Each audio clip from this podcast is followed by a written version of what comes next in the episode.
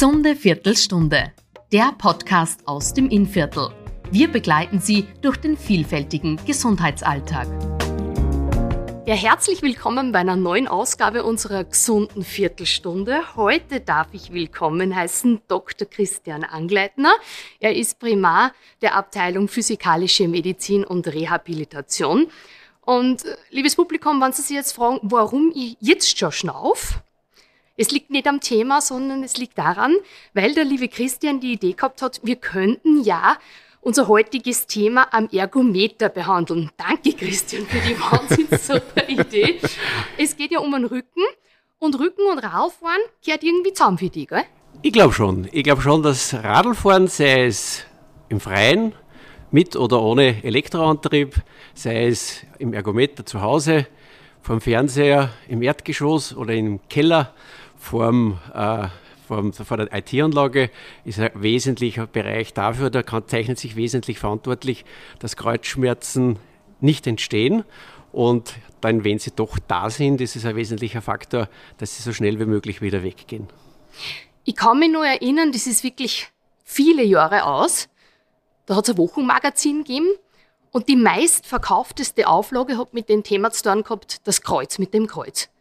Kann man Rückenschmerzen als sogenannte Volkskrankheit bezeichnen. Ja, leider muss man sagen, das ist deswegen, weil sich die einen zu viel und die anderen zu wenig bewegen, wobei diejenigen, die sich zu wenig bewegen, die absolute Mehrheit darstellen. Und genau da ist eigentlich unser therapeutischer Ansatz, dass wir sagen, durch gezielte, richtige am Anfang geführte Bewegung, und da gehört eben das Radfahren dazu, kann man da wunderbar gegensteuern.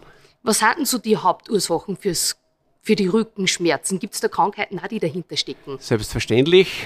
Die größte Krankheit ist Bewegungsarmut. Wirklich? Definitiv. Wir wissen aus Studien bereits vor über 20 Jahren, dass sich damals schon die 10, 12, 14-jährigen Kinder, Jugendlichen einfach zu wenig bewegt haben, dass sie auch bei der Ernährung nicht wirklich das gemacht haben, was man heute als richtig erachtet. Und diese Kombination, meistens nimmt man dann Gewicht zu, äh, die Kraft nimmt ab, dann führt das so zum schleichenden chronischen Kreuzschmerz. Okay, jetzt muss ich ein bisschen aus dem Nähkästchen plaudern. Ich war ein übergewichtiger Teenager, würde ich eher sagen. Natürlich überhaupt nicht bewegt, ganz viel ungesunde Sachen gegessen. Äh, habe Gott sei Dank dann einfach wirklich einmal mit Bewegung angefangen und habe dementsprechend eine Abnummer. Aber trotz alledem haben sie dann irgendwann einmal Kreuzschmerzen bei mir eingestellt. Es gibt natürlich schon einen zweiten äh, wesentlichen Faktor und das ist die sogenannte Ergonomisierung am Arbeitsplatz. Gerade was das Sitzen anbelangt, hat sich da sehr, sehr viel getan. Einerseits muss man wirklich sagen, die Arbeitsmedizin leistet da ganz wertvolle Arbeit. Die schauen sich das an, wie die Leute sitzen, wie sie lang sitzen, wie die Unterlage ist, wie der PC steht, ob man Möglichkeiten hat, dies zu verändern. Äh, man kann da, wie gesagt, einerseits am anderen, sprich an dem äußeren, aber auch an den inneren Faktoren arbeiten.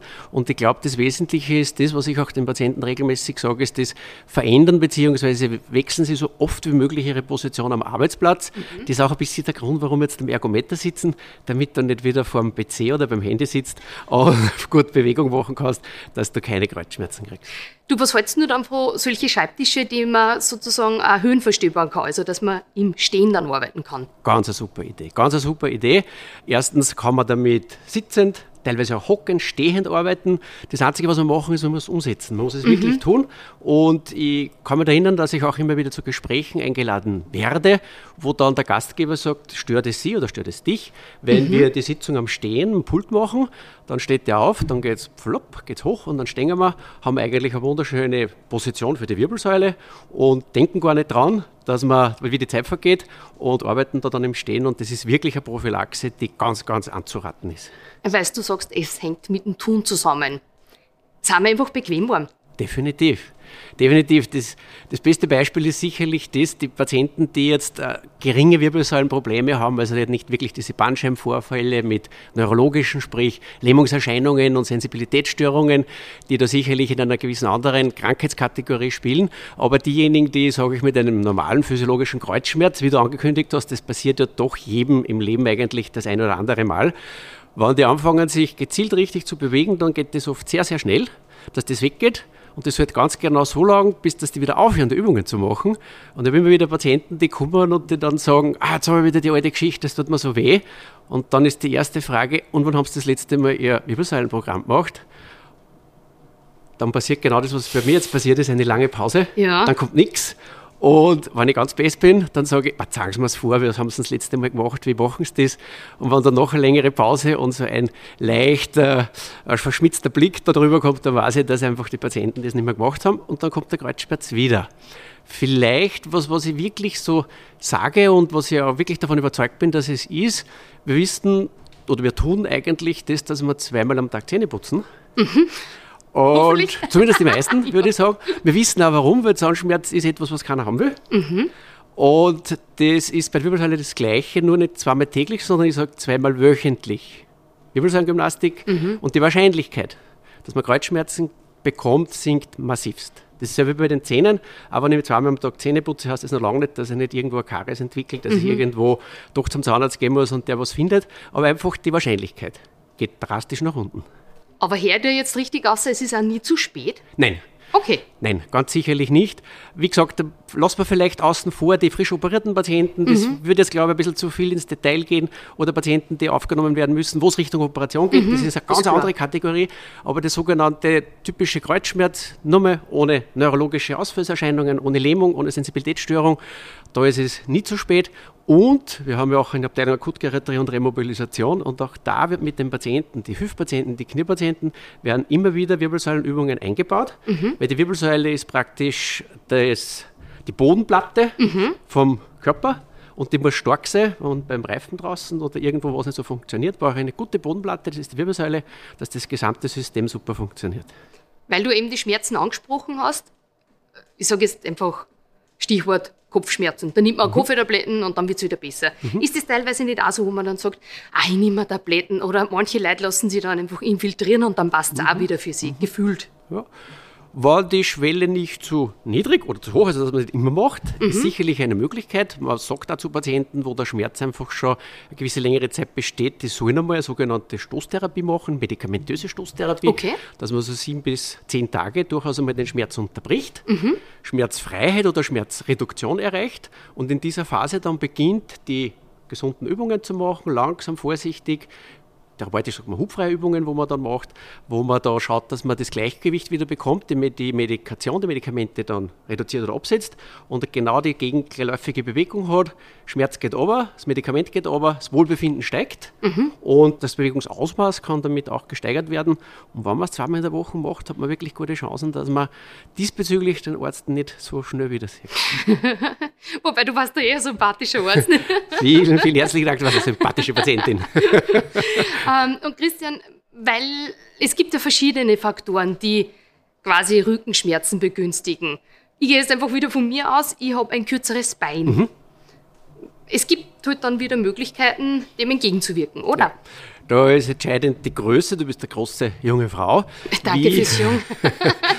wie diese echte Beinlängendifferenz ausgeprägt mhm. ist. Man sagt, wenn das über anderthalb Zentimeter ist, dann kann man sich sicherlich überlegen, ob man hier regulierend mit einem Schuhausgleich eingreift.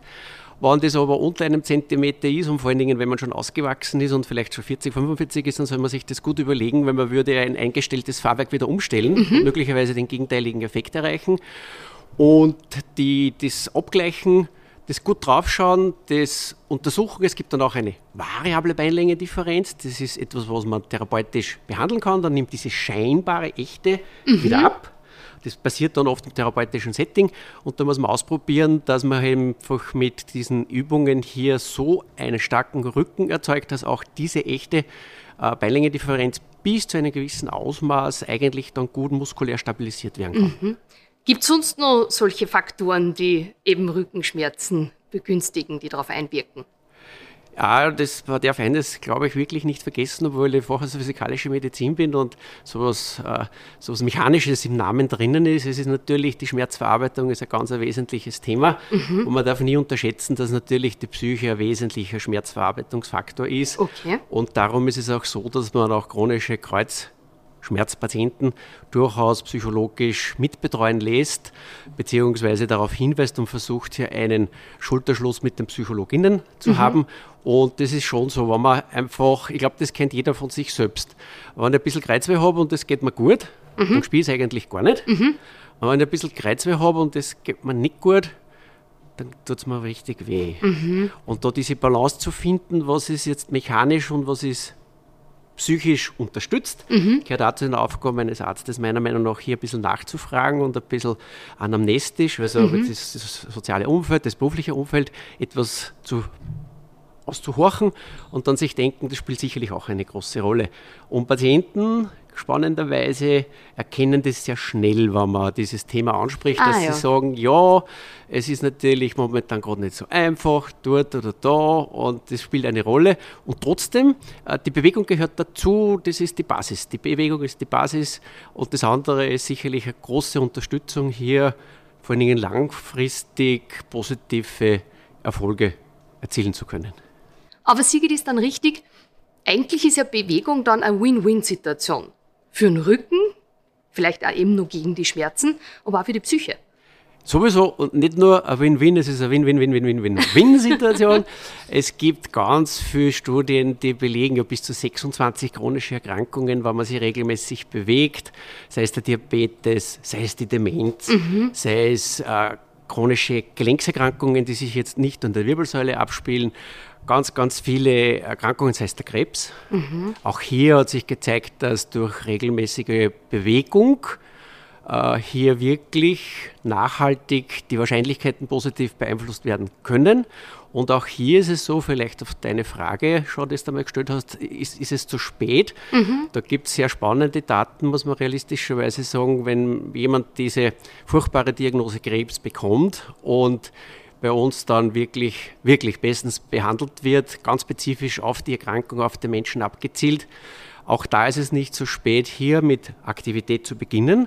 Und zwei wesentliche Faktoren lassen sich da beeinflussen. Einerseits, man lebt wirklich länger. Und das zweite ist, die Lebensqualität ist besser. Mhm. Das heißt, man hat ein, das Leben, das einem bleibt, kann man dann besser vom, vom Wohlgefühlfaktor von diesen Wohlfühlthemen gestalten. Und Christian, ich bin ja doch ein bisschen anders aufgewachsen. Bei uns war es schon so, wir sind heimgekommen von der Schule, haben vielleicht noch gleich die Hausführung gemacht und dann waren wir draußen und haben irgendwann einmal abends wieder heimgekommen. Da hat sich jetzt doch ein bisschen, ich bin ja schon 37 oder 38, hat sich doch einiges geändert. Ähm, wie geht es dir dabei, wenn du die Kinder vor heute siehst, die jetzt einfach wirklich sich nicht bewegen, die mit dem Handy dort sitzen, die einfach Computer spielen? Tut dir das weh?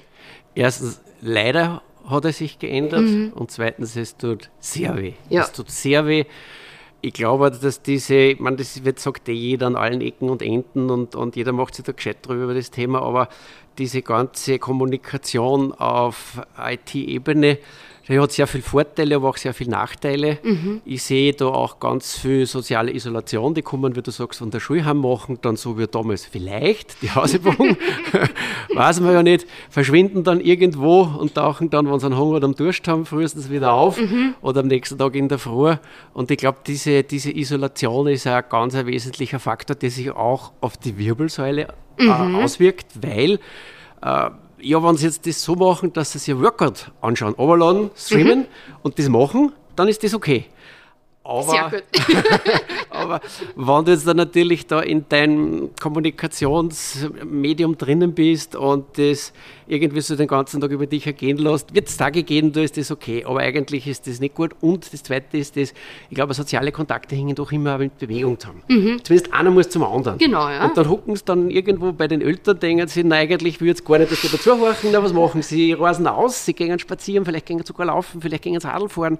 Und auch da ist plötzlich wieder Bewegung drinnen. Mhm. Oder sie denken sich, schau mal, die Buben ob da ja, feste, feste andere äh, Gleichaltrige unterwegs sind. Und das war natürlich dann schon ein Thema, was du bewegst und was dann auch die, ja, motiviert bist.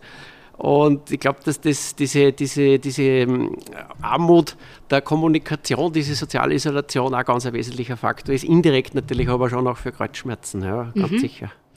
Und Christian, weil du eben jetzt schon die Motivation angesprochen hast, wie möchtest du jetzt unsere Zuhörerinnen und Zuhörer motivieren, dass sie einen gesunden Rücken haben? Wie schaut da so ein perfekter Tag für den gesunden Rücken aus? Na, animieren möchte das, was da jetzt natürlich nicht geht, dass da das Video läuft und dass sie das Aber wir sehen, schnaufen eh nicht so welcher- arg. Also ja, vielleicht jetzt zu dem Thema Schnaufen. Das ist ein ganz ein spannendes Thema. Es fangen die Patienten immer, wie intensiv und wie schnell und was für Herzfrequenz und so weiter. Mhm. Da gibt es relativ einfache Antwort. Äh, Vorausgesetzt, man mag jetzt nicht äh, einen Marathon unter vier Stunden laufen, dann braucht man sicherlich ein spezielles Trainingsprogramm. Mhm. Aber wenn das nicht so ist, sondern wenn die Gesundheit, die Freude, die soziale, der soziale Austausch im Vordergrund steht, dann gibt es eine Regel und die haben wir eigentlich momentan gerade, halten wir ziemlich ein und das ist ja recht gut so.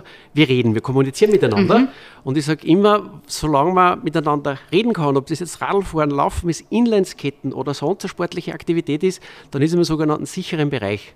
Dann ist man in einem Bereich, wo man, wie gesagt, vielleicht jetzt nicht diesen Flash-Bewegungsfortgang hat im Sinne von Leistungssteigerung, Ja. aber gesund. Und das ist eigentlich mir viel wichtiger, weil wenn wer leistungsorientiert Sport betreibt, dann soll er sich, Ja. glaube ich, ein soziales Umfeld suchen, das das auch kann und das begleitet, weil sonst wird es auch wieder gefährlich. Wenn man dann so auf Eigeninitiative irgendwelche Trainingsprogramme Ja, überspult, genau. fällt das Feedback. Vielleicht nochmal ganz wesentlich, wenn ich sportliche Bewegung, wenn ich sportliche Aktivität Bewegung mache und wir können uns unterhalten, so wie wir zwei, dann sind wir definitiv auf der sicheren Seite. Du redest da Gott sei Dank mehr als wir.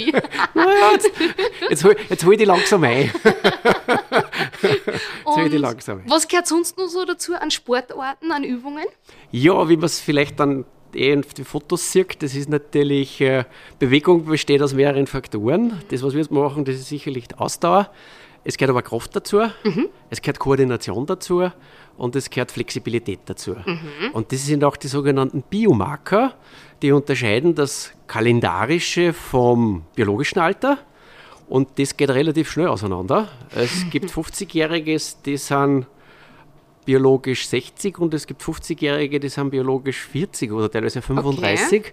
Und da ist ganz klipp und klar, wenn die mehr Kraft haben, mehr Ausdauer haben, beweglicher sind und koordinativ besser drauf sind, dann sind die einfach jünger. Und was ich auch jedem sagen kann, meinem Empfinden zu nach schauen sportliche Menschen attraktiver aus als wie unsportliche Menschen. Autsch, das tut es nur richtig weh zum Schluss. ja, also liebe Zuhörerinnen und Zuhörer, geil, wir haben da jetzt einiges mitgekriegt von Dr. Angleitner.